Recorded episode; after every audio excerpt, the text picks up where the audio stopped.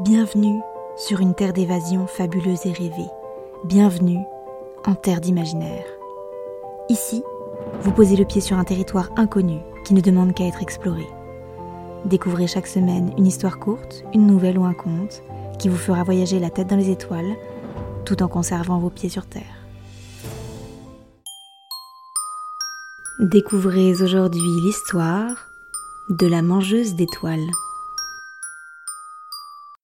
En 25 ans de piraterie de l'air, Ézek n'avait jamais vu ça. Le vent était glacial et le ciel plus sombre que jamais. Toutes les étoiles avaient disparu. Seules les lumières de l'ombre, le navire d'Ézek, perçaient la nuit noire qui les entourait. Le bâtiment flottait dans les nuages et le temps semblait suspendu. Ézek et son équipage observaient en silence la profondeur de la nuit comme si un terrible mal allait en surgir. Chaque respiration était comme un cri, et les craquements du bastingage ajoutaient à la terreur ambiante.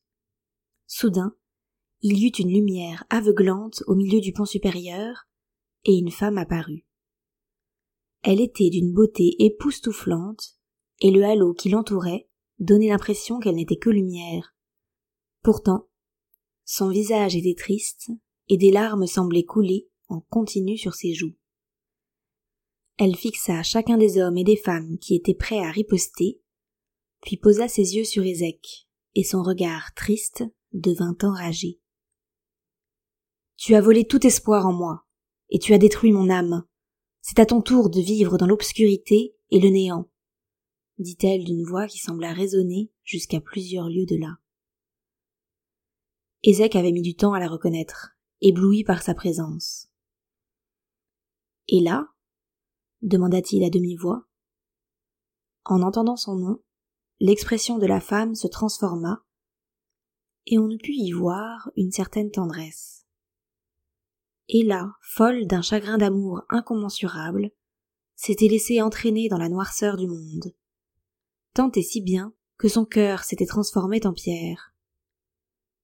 Ézek avait été son guide, son amant et sa lumière depuis toujours, et il avait choisi la piraterie plutôt que l'amour. Elle avait donc décidé à son tour de lui prendre ce dont il avait le plus besoin, les étoiles qui le guidaient. Ézek, dans l'obscurité quasi totale, se rendit compte que la soif de pouvoir et de trésor avait obscurci son propre chemin. Et là, incarnation de son choix perdu, lui montrait que la vraie richesse résidait dans le fait de suivre son cœur et non sa bourse. Le pirate réalisa que le plus précieux des trésors était l'amour qu'il avait sacrifié. Avec une douleur profonde, il comprit que les étoiles, symbole de ses valeurs et de sa boussole morale, étaient parties à jamais. La cupidité et le pouvoir peuvent éteindre les lumières les plus brillantes de nos vies. Ézek avait payé le prix fort pour son choix, celui de perdre ce qu'il avait de plus cher. Découvrez aujourd'hui l'histoire de Juliette et le prince des sables. Albert lisait tous les soirs la même histoire à Juliette. Un joli conte qui racontait les aventures d'une princesse à la longue chevelure rousse, qui combattait les dragons à l'aide d'un arc et de son fidèle chien à deux têtes, Roger.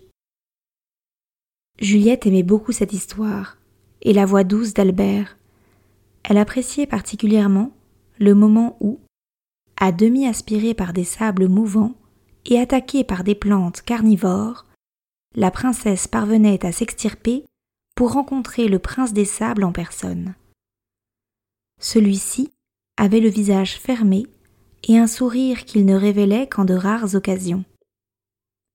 Cela n'empêcha pas la jeune fille au fort caractère et au rire communicatif d'entrer dans son monde et de se lier d'amitié avec le prince.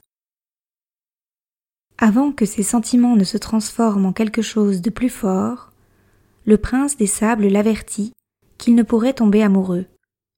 En effet, il souffrait d'une terrible malédiction.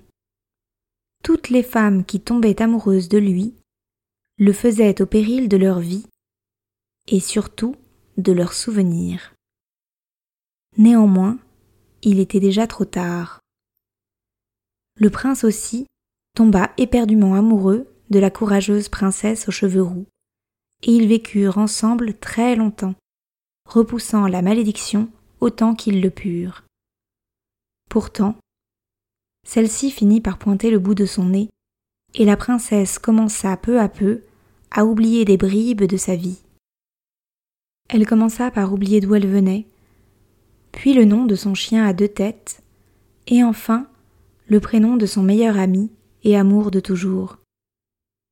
Le prince s'en voulut terriblement, mais la princesse lui rappela, quelques jours avant que ses souvenirs ne se noient définitivement dans le brouillard, que leur amour était la plus belle aventure qu'elle n'eût jamais vécue. Pour elle, le pire n'était pas de tout oublier, mais surtout de ne rien avoir à oublier. Albert referma le livre et crut percevoir un sourire sur le visage de Juliette. Il écarta ses cheveux roux qui lui tombaient sur le visage et l'embrassa doucement sur la joue. Il déposa l'ouvrage sur sa table de nuit couverte de sable, caressa son chien Roger et se coucha aux côtés de sa femme. Les plus belles histoires ne sont pas toujours dans les livres, et les contes de fées sont parfois dans notre réalité.